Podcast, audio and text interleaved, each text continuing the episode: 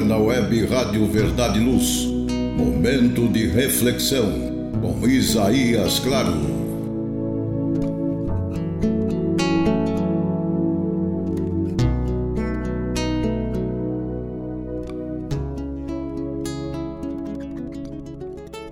Almas queridas, muita paz.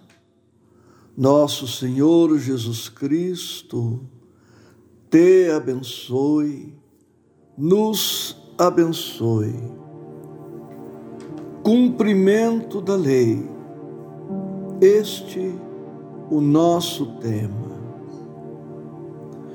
Dirijo-me especialmente aos adultos, às pessoas mais amadurecidas na experiência e no tempo.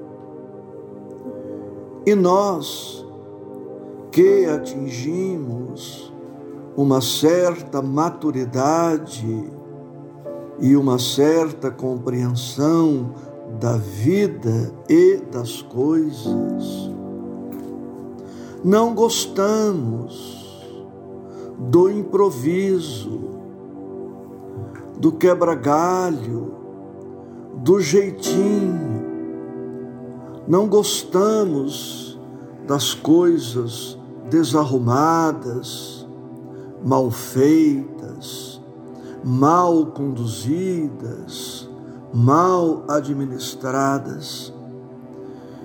E procuramos imprimir harmonia, equilíbrio, disciplina e ordem em tudo o que fazemos. E assim deve ser, porque a criatura organizada, que sabe o que quer, que sabe o rumo que precisa imprimir aos seus passos, caminha melhor, segue com mais segurança, com mais tranquilidade, pela antevisão das coisas e pela preparação para que tudo saia a contento. Se nós, criaturas imperfeitas, preferimos a ordem, o ajustamento, certamente Deus, a perfeição absoluta, não tem outro comportamento que não seja o da organização perfeita. Deus sabemos nós, é previdente e providente.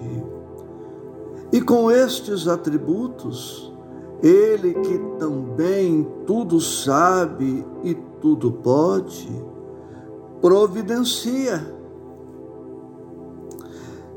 E é por esta razão que Allan Kardec começa o Evangelho segundo o Espiritismo, colocando no capítulo 1 exatamente este tema: não vim destruir a lei.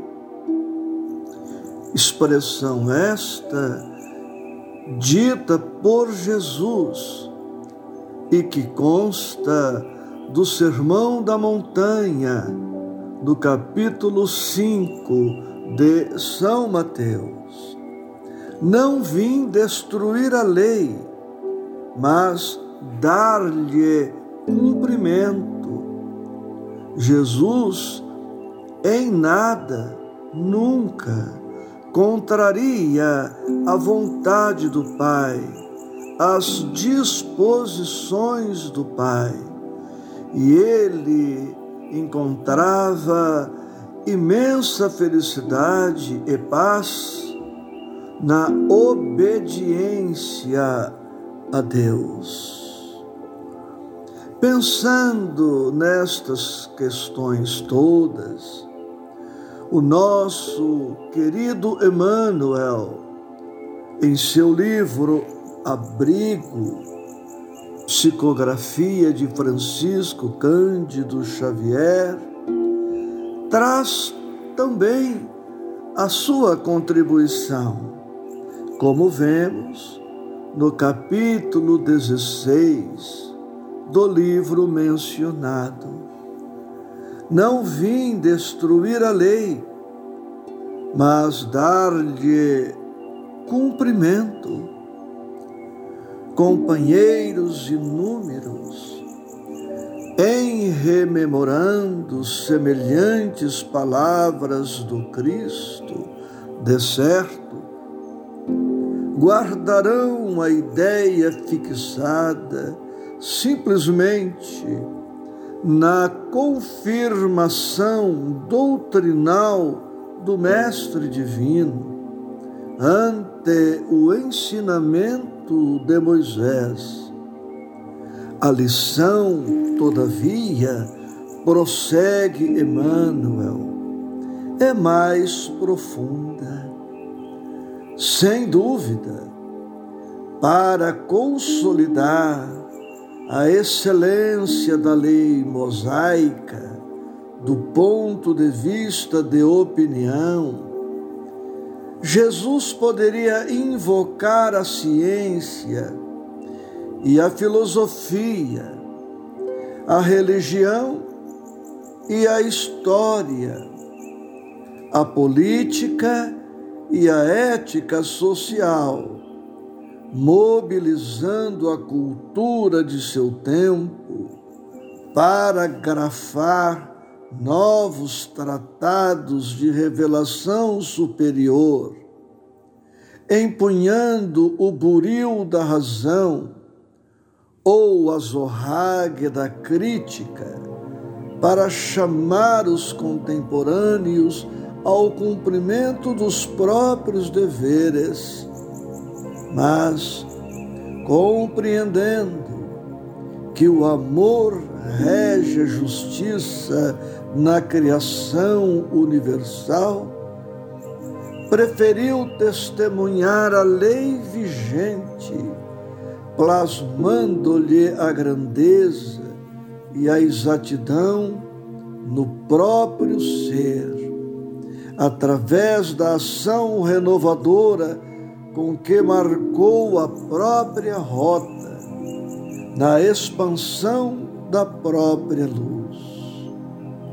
É por isso que, da manjedoura simples à cruz da morte, vemo-lo no serviço infatigável do bem, empregando a compaixão genuína por ingrediente inalienável da própria mensagem transformadora, fosse subtraindo a Madalena à fúria dos preconceitos de sua época para soerguê-la à dignidade feminina, ou desculpando Simão Pedro, o amigo timorato que abdicava da lealdade à última hora, fosse esquecendo o gesto impensado de Judas, o discípulo enganado, ou buscando Saulo de Tarso, o adversário confesso, para induzir-lhe a sinceridade a mais amplo e seguro aproveitamento da vida. E é ainda aí, fundamentado nesse programa de ação predicação, com o serviço ao próximo, valorizando-lhe o Verbo revelador, que a doutrina espírita, sem molhar a palavra no fel do pessimismo ou da rebeldia, satisfará corretamente aos princípios estabelecidos, dando de si, sem cogitar do próprio interesse. E a mensagem prossegue: Almas queridas, obedeçamos o amor e estaremos obedecendo a todas as leis divinas. Carinhoso abraço.